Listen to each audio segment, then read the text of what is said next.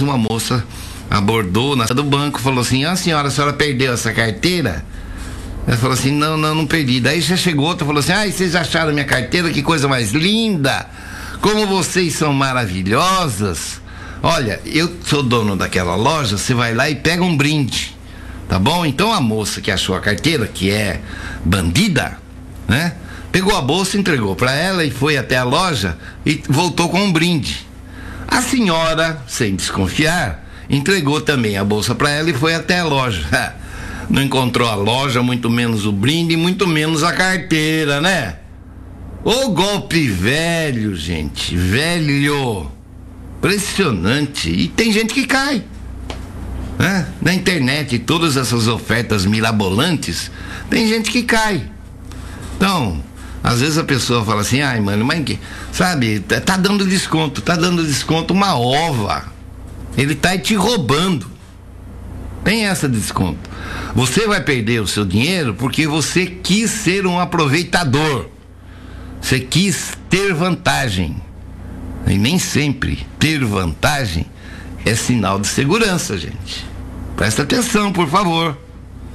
Bom, 17h45, vamos é, continuar falando das notícias. Ah, uma é a Cintia de Almeida, que deve ter ocupado já, voltou à casa, né? A Câmara Municipal, que eles mudaram a lei, né? Lei orgânica, eles mudaram a lei orgânica para que a Cintia de Almeida pudesse voltar. Né? Então, o Marinho Marte estava afastado por determinação judicial, judicial. Isso não constava na lei da casa e eles fizeram alteração para que a Cíntia possa voltar, né? Cíntia é do MDB, né? Então, tá aí, né?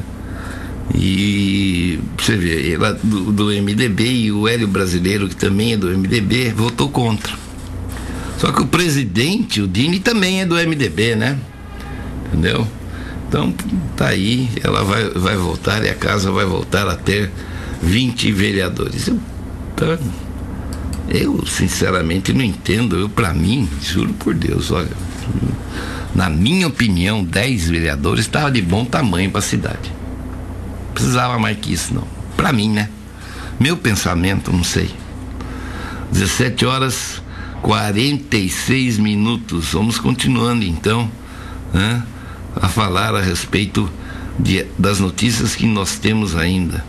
É, por exemplo, a Casa de Papel, que ontem nós apresentamos os, os 12, os 12 que vão ter que prestar depoimento lá na justiça, receber toda a intimação, todo aquele, aquela, aquele conceito legal, né? Que eles vão ser efetivamente indiciados.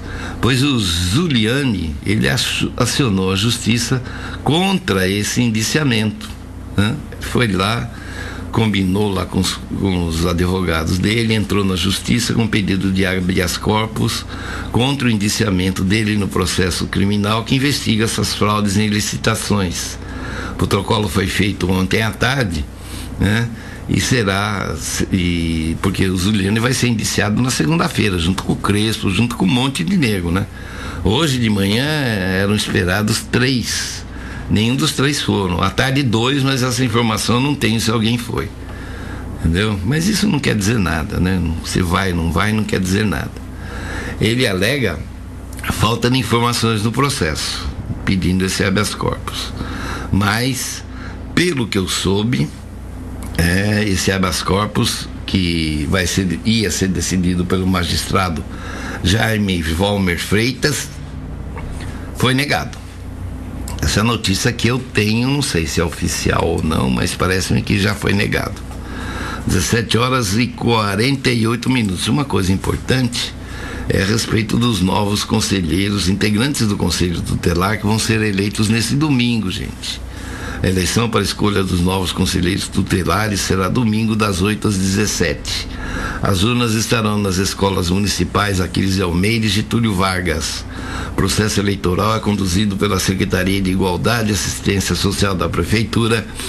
Serão preenchidos no total 30 vagas e há 42 candidatos na disputa.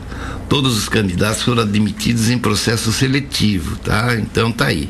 Se você tem um que você goste, que você acha que vai fazer um bom trabalho na na frente do Conselho Tutelar, vai lá votar, porque não existe obrigatoriedade de participação, né? Só devem ter cuidado para que a mesma pessoa não vá votar num local e depois vai votar no outro, hein? Cuidado com isso que pode acontecer, tá bom?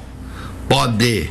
Então, tem muitos 42 candidatos, tem a relação aqui, mas não vou ler, né? Tá louco, não dá para ler. É, mas é importante isso, viu, gente? É muito importante. O Conselho Tutelar é, ajuda bem a empurrar a cidade. 17 horas 49 minutos. E uma notícia da polícia que apreendeu só uma tonelada de maconha aqui em Cerquilho. Cerquilho, uma tonelada, gente. Impressionante, são mil quilos. Mil quilos. Eles dizem até que tinha mais que uma tonelada de maconha na zona rural de Cerquilho. A apreensão ocorreu na madrugada de hoje a ação foi comandada pela Delegacia de Investigações Gerais, o DIG de Sorocaba. Conforme a unidade, a droga seria distribuída em Cerquilho, Sorocaba, Tietê e Porto Feliz. A investigação chegou ao local após a informação de que um homem de 35 anos e morador de Cerquilho distribuía uma grande quantidade de maconha na região.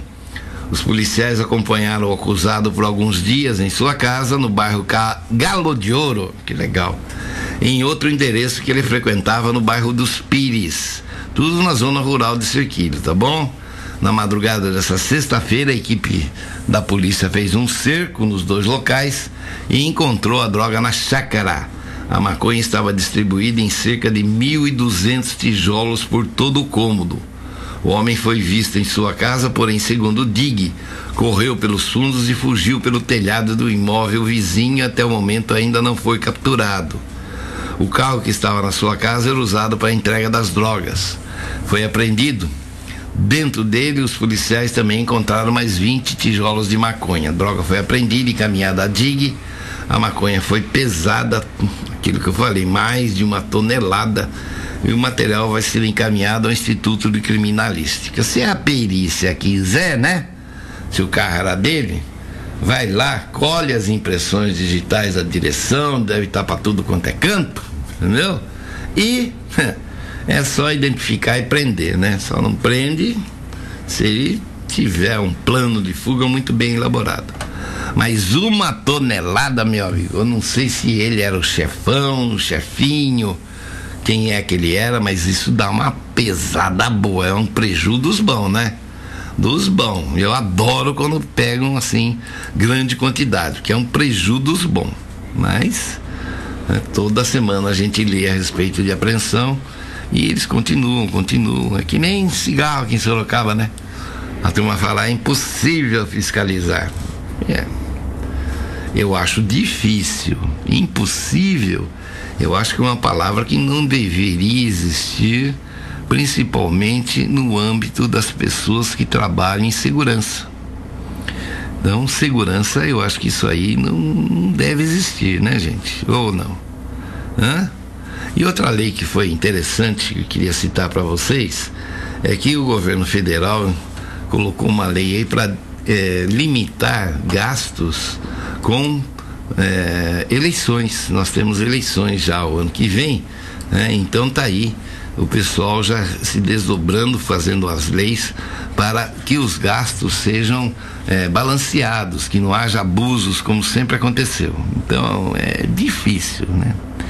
Difícil, porque nas leis tem que a pessoa que é candidato, ele pode, ele mesmo, né, é, financiar e também tem uma série de, outras, de outros métodos deles conseguirem dinheiro.